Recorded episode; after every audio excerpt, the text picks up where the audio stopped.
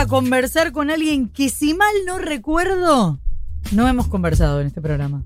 Todavía no, es primera vez. Todavía no. Vamos a hablar con Martín Soria, ministro de Justicia y Derechos Humanos de la Nación. Buen día, Florencia Halfon lo saluda. ¿Cómo le va? ¿Qué tal, Florencia? para vos, para toda la audiencia. Gracias por atendernos.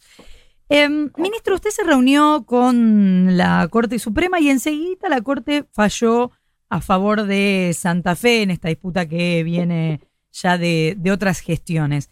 ¿Se lo anticiparon en esa reunión, por un lado? ¿Y cómo cayó luego ese, ese anuncio? A ver, no, no nos comamos la curva de Clarín, La Nación y, todos los muchachos este, que durante cuatro años llevaron adelante y fueron cómplices de la mesa judicial. Los martes, ayer fue martes, yo me reuní con la Corte, son los días de acuerdo que tiene la Corte, los días en que por lo general firman, se juntan todos y sacan fallos. Y ayer coincidió con un fallo de en favor de Santa Fe por un reclamo que viene hace muchísimos años ya de la época de eh, gobernador eh, Hermes Pinar, si mal no recuerdo, este, por deudas del año 92, 93 y 94.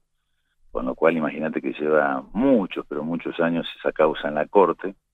Este, pero me gusta porque, a ver, el simple hecho de que eh, los medios este, eh, macristas o el simple hecho de que alguna persona en la Argentina pueda interpretar un fallo de la Corte Suprema como un vuelto al gobierno, evidencia la crisis judicial que atraviesa la Argentina, ¿no? Tenemos lamentablemente totalmente naturalizado que la Corte Suprema de Justicia usa sus fallos como moneda de cambio ante cualquier situación crítica, ¿no?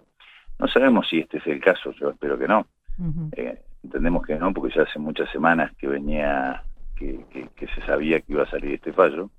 Este, lo cierto es que el simple hecho de que pueda ser leído de esta manera como, como una eh, práctica semi-extorsiva de un actor político, que no lo es, porque debería ser la Corte un tribunal de justicia, este, nos muestra la, la grave crisis institucional que atraviesa la Corte y el Poder Judicial en general, ¿no? Eh, ¿Cuál fue la sensación en ese encuentro, en, en ese diálogo? ¿Cómo fue ese diálogo? A ver, yo fui a transmitir el mensaje del gobierno respecto de lo que consideramos es una profunda crisis de legitimidad. Crisis de legitimidad que recordémoslo, esto no es un invento de este ministro ni de este gobierno lo dijo eh, el propio expresidente de la Corte Suprema de Justicia al abrir el año judicial, allá por el 2019, cuando reconoció que este, la justicia argentina estaba sumida eh, en una profunda crisis de legitimidad. Lo dijo Rosenkrantz. este, hoy ya no es una crisis de legitimidad, para nosotros estamos ante una situación de verdadera gravedad institucional, donde los mismos jueces están tirando con hechos de corrupción, donde la mitad de sus actores integrantes fueron designados por decreto por Mauricio Macri, nunca antes en la historia, donde eh, hubo una traumática elección de sus autoridades. Vos recordarás, a fines de septiembre pasado, este, un juez de la Corte salió a denunciar los autovotos por los cuales esos mismos dos jueces que fueron designados por decreto por Macri como jueces de la Corte, hoy son actual presidente y vicepresidente. Este, es sin lugar a dudas una situación de crisis institucional, pero además, además de hablar de eso, también aprovechamos la reunión para hablar de quizás cosas que no le, no le hayan gustado a alguno de los jueces, pero son eh, cosas que advierte el gobierno. Por ejemplo. Que las venimos. ¿Hola? Sí, por ejemplo. Bueno, a ver, la mesa judicial que armó el gobierno macrista, las visitas clandestinas, ¿no? Entre funcionarios judiciales las máximas autoridades del Ejecutivo, en Casa Rosada, en la Quinta de Olivo, en las horas previas a sacar un fallo para la etapa de Clarín en la Nación, eh, cómo modificaron doctrinas, eh, por ejemplo, la de la prisión preventiva para, para las famosas preventivas express, para la etapa de esos medios, eh, cómo desplegaron un sistema de espionaje ilegal, cómo uno de sus jueces, actuales jueces de esta corte, tenía tanta relación y contactos telefónicos con una persona que hoy está prófuga de la justicia argentina en Uruguay, me refiero a Pepín Simón Rodríguez, que fue el que armó esta, en gran parte, la mitad de esta corte. O sea, pero, eh, perdón porque lo dijo varias veces, eh, el planteo es que la Corte trabaja en consonancia con Clarín y La Nación. No, no, a ver. Bueno, podría ser una interpretación, ¿no?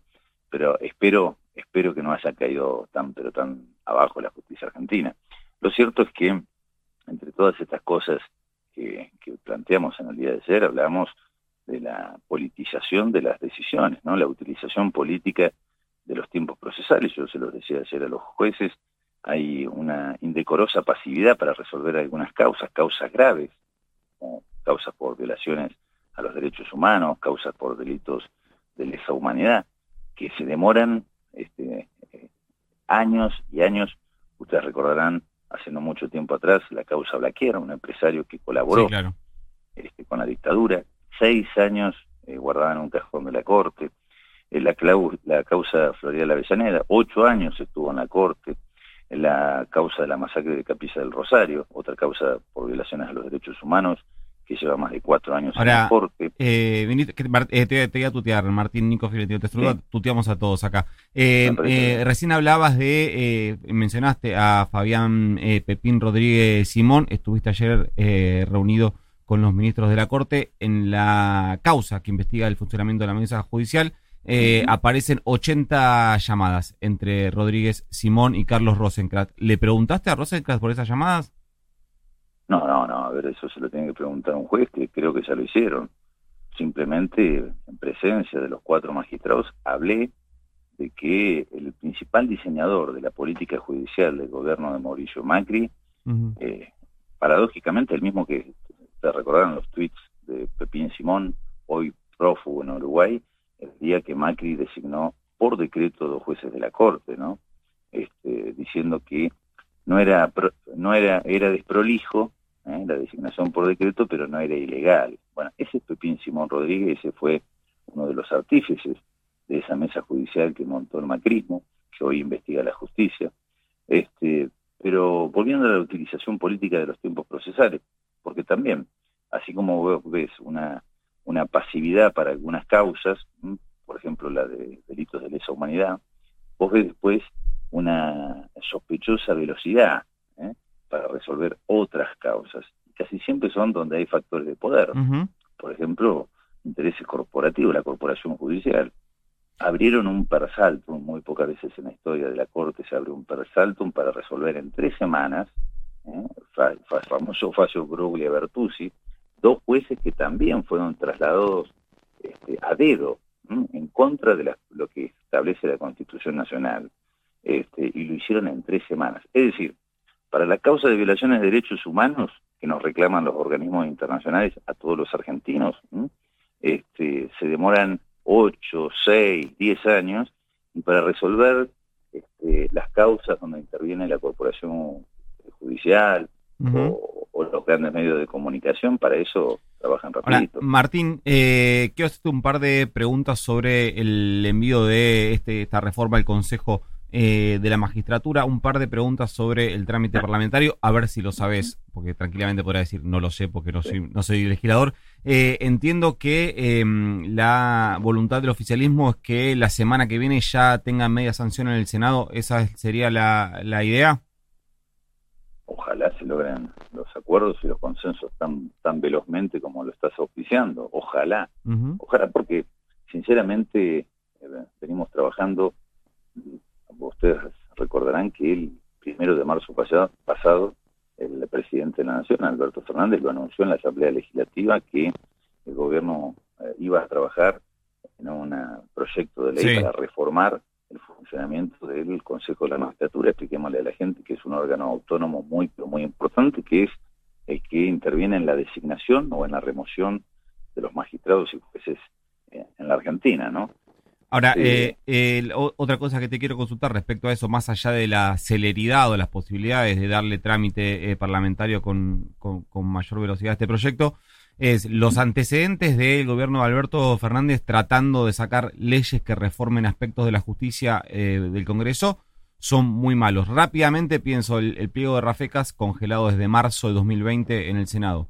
El ministerio, la reforma del Ministerio Público Fiscal, la reforma de la Justicia Federal con media sanción del Senado congelados en la Cámara de Diputados desde el año pasado. Eh, ¿Por qué crees que el Consejo, la reforma del Consejo de la Magistratura eh, podría tener otro destino que no sea el congelamiento en el Congreso? fíjate vos, este, mirá, si no habrá gravedad institucional, ¿no? Cuando vos analizás este, este nuevo proyecto de reforma del Consejo de la Magistratura, o por ejemplo el que abordamos en el Congreso de la Nación a mitad de año, el de reforma del Ministerio Público Fiscal, ¿no? El jefe de los procuradores. Argentina tiene hace más de cuatro años un fiscal, eh, un procurador interino, una situación totalmente irregular. Ahora, vos me decís, bueno, eh, presentan proyectos pero no salen. Bueno, este, tenemos una oposición que hasta el día de hoy eh, no se ha sentado a dar el debate, no se ha sentado a estudiar los proyectos, porque si se sentaran, leyeran los proyectos, verían que son prácticamente muy, pero muy parecidos a los que presentaba Mauricio Macri allá por el 2016 con Garabano este, en Congreso. Es decir, son prácticamente iguales a los que ellos querían hacer. ¿no? Este, como no lo pudieron llevar adelante, armaron la mesa judicial. Por eso nosotros vamos a seguir trabajando, buscando todos los acuerdos. Estoy, estamos viendo en estos momentos cómo se fractura parte de la oposición. Ojalá que de ahí salga una oposición responsable, que sea una oposición constructiva para este, a poder afrontar todos estos desafíos. Nosotros vamos a seguir haciendo todo lo que la Constitución nos permite este, y, y haciendo todo desde el Poder Ejecutivo este, buscar los consensos necesarios en el Congreso. Está claro. Y, no es la primera vez, Nicolás. A ver, lo ha dicho tanto la vicepresidenta como nuestro presidente, la posibilidad de construir un gran acuerdo nacional, ¿no? Del que todos eh, hablan, este, eh, principalmente nuestros principales dirigentes, ¿no? Del frente de todos, pero en la, eh, del lado de enfrente, lo único que tenemos son personajes como Milei, el DIPI, y así es muy difícil construir, o Patricia Bullrich, ¿no? Es muy difícil construir eh, con esta oposición eh, soluciones reales como las que la Argentina necesita. Martín, eh, una última sobre, al menos de mi parte, con respecto al Consejo de la Magistratura. Si saliese el fallo de la Corte Suprema que declara inconstitucional la ley de 2006, ¿evaluaron el gobierno qué pasaría en términos del punto de vista jurídico con eh, los jueces nombrados bajo esa ley, porque tengo entendido que eh, entre el 60 y el 70% de eh, los jueces de la matrícula federal, por lo menos, fueron nombrados bajo esta ley, es decir, estarían siendo, estarían ocupando vacantes en juzgados designados bajo una, bajo una ley que la Corte consideraría inconstitucional. Ahora, fíjate vos, ¿no? Vos bien lo decís. es una ley eh, sancionada en el Congreso en el año 2006. Hace 15 años. 15 años. 15 años tardaron para darse cuenta que supuestamente eh, la ley del Consejo de la Magistratura era inconstitucional. La verdad que es, sospechoso, ¿no? Y el expediente lleva este, cuatro años ya en, la Corte Suprema de Justicia de la Nación. Ustedes recordarán que durante el macrismo eh, estuvo guardado en un cajón de la Corte el expediente ahora lo sacan. Este, bueno, estas son las situaciones de gravedad institucional. Pero, pero evaluaron sí, la situación de los jueces nombrados bajo esta ley. Más, más del 70% de los jueces que actualmente están en funciones en la justicia este, fueron designados con esa ley del año 2006. ¿no? Este, yo no creo este, que se animen a tanto este, al dictar la posibilidad de una inconstitucionalidad de la ley este, en el año 2017, te recuerdo que Macri y Garabano hicieron, presentaron en el Congreso una reforma de la ley del Consejo de la Magistratura, muy, pero muy similar a este proyecto. Este proyecto es mucho mejor porque este, modifica la composición y establece una mayor representatividad de los abogados, los jueces, los académicos que integran el Consejo, que, insisto, es el órgano que selecciona este, los postulantes este, para ocupar los cargos en la justicia y también los sanciona cuando incumplen sus funciones, ¿no? Recién decía que no cree que se animen a tanto, pero si se declarara inconstitucional también podría dejar al presidente de la Corte como presidente del Consejo. ¿Imagina que eso es posible? Desde el año 2006 el presidente de la Corte Suprema no integra el Consejo de la Magistratura. No sé por qué ahora querría eh, formar parte del Consejo de la Magistratura, ¿no? Le... que, vos decís que capaz tienen otros intereses en la justicia que no son este, que a la Argentina le vaya bien. Por ejemplo. Em, ministro le preguntó, Clarín plantea que usted se olvidó o dejó pasar la posibilidad de mencionar, por un lado, la vacante pendiente en la Corte y por otro lado, este proyecto de ley del Consejo de la Magistratura. ¿Por qué no habló de eso en la reunión? No, porque eso sería, eso sería hacer lo mismo que yo denuncié. Por eso Clarín habla de olvido. Porque a ellos les encantaría que yo haga lo mismo que hizo Macri, Garabano y, toda la Rufler. Porque sería una presión. Eso sí es presión. A ver, decir la verdad, decirle la verdad y sobre todo en la cara, no, no está mal. Eso en todo caso es ser sincero, ser franco, ir de frente. A mí me lo enseñaron de chiquito en mi casa. Solamente unos chanta como estos periodistas, que eran parte, parte del aparato montado por el macrismo para el linchamiento político, judicial y mediático, solamente a estos personajes les puede gustar que alguien no sea sincero. A mí me lo enseñaron de chiquito. La verdad, la verdad solamente le duele a los chantas, a los mentirosos y a los hipócritas, bueno, y a Clarín en la Nación. Y eh, capaz que y capaz que alguno de los que estaba sentado ayer en la reunión conmigo, ¿no?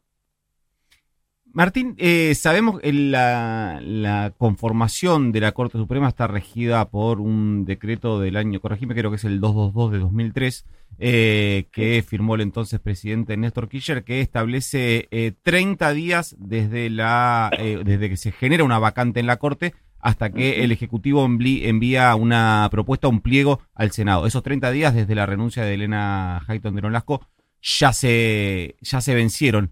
¿Cuándo va a mandar el Ejecutivo una candidata, que entiendo va a ser candidata, para ocupar esa vacante en la Corte?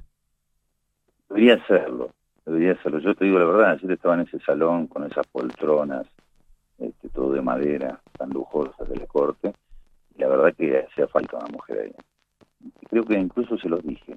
Mirá, si habré sido franco y sincero con estos jueces. Eh, vos sabés que la posibilidad de enviar un pliego para un reemplazo de un juez de la Corte Suprema es una potestad, como bien lo decís vos, es una potestad exclusiva del presidente de la Nación. Obviamente es un tema que ya venimos trabajando, ¿no? Eh, pero más allá de los plazos del decreto que bien mencionás, que son plazos ordenatorios, es decir, no tienen ninguna obligatoriedad concreta, eh, no tendría mucho sentido enviar hoy este, un pliego al Senado este, con un supuesto reemplazante, una supuesta reemplazante para la doctora Elena Hayton de, Nolasco. Recordemos eh, que, renunció envuelta, este, yo creo que hasta triste, te diré, eh, después del escándalo de la traumática elección de las últimas autoridades de la Corte Suprema. Fíjate si no habla hoy la vida institucional en el máximo órgano de justicia. Pero volviendo al pliego de la Corte. Sí, ¿cuándo? Eh, la, designación requiere de los dos tercios del Senado. Y la verdad es que me parece, me parece que no sería muy inteligente enviar un pliego hoy al Senado cuando ni siquiera han asumido los nuevos senadores. Vos sabés que estamos a días de que asuman este, los nuevos integrantes del Senado. Así que, exactamente. Este, no quiero arriesgar un, un día, una fecha. Pero lo cierto es que vos necesitas los dos tercios del Senado. Y vos sabés que cuando quisimos reemplazar a este procurador interino, Casal, que hace cuatro años está atornillado eh, en la cabeza del Ministerio Público Fiscal, este, no hemos obtenido este, el acuerdo, los consensos eh, para llegar a esa mayoría especial de los dos tercios del Senado. Si fuese por la experiencia de, eh, el caso de Rafecas y la decepción que imagino debe ser no poder hacer avanzar ese pliego, me da la sensación de que eh, no mandaría nunca el, un pliego para ocupar la vacante de la Corte. A ver, mucho se habla de eso. Yo no creo que, la Argentina se arriesgue tanto para entorpecer el funcionamiento o, que esta oposición, ¿no? Yo, yo te diría, ayer veía cómo se fractura parte de esta oposición, ojalá que surja una oposición constructiva con la que se pueda dialogar, este, y construir esos acuerdos que se necesitan para sacar las leyes. Este, lo otro es hacerlo por la fuerza, hacerlo como hizo Macri, por decretazo. Y entonces caeríamos este, quizás en la misma situación, porque a ver, esta situación de falta de legitimidad y de gravedad institucional que hoy tiene el Poder Judicial y la Corte Suprema en su funcionamiento, tiene que ver con gran parte las acciones políticas que llevó Mauricio Macri y su gobierno adelante. Esta crisis de legitimidad que se profundizó lo hizo con esa mesa judicial que ellos armaron. Este, flaco favor le, haríamos a la Argentina si actuáramos con el mismo nivel de irresponsabilidad. ¿Vos te imaginás a nuestro presidente endeudándonos como lo hizo este, Mauricio Macri, endeudando a nuestros hijos y a nuestros nietos? Yo no, no me lo imagino. Es Martín Soria, ministro de Justicia y Derechos Humanos de la Nación. Muchísimas gracias por habernos atendido. No, gracias a ustedes. Hasta luego. Hasta luego. 20 minutos para las 9 de la mañana. ¿De dónde es él? ¿En qué lugar se enamoró de ti? Pregúntale. ¿A qué dedica el tiempo libre?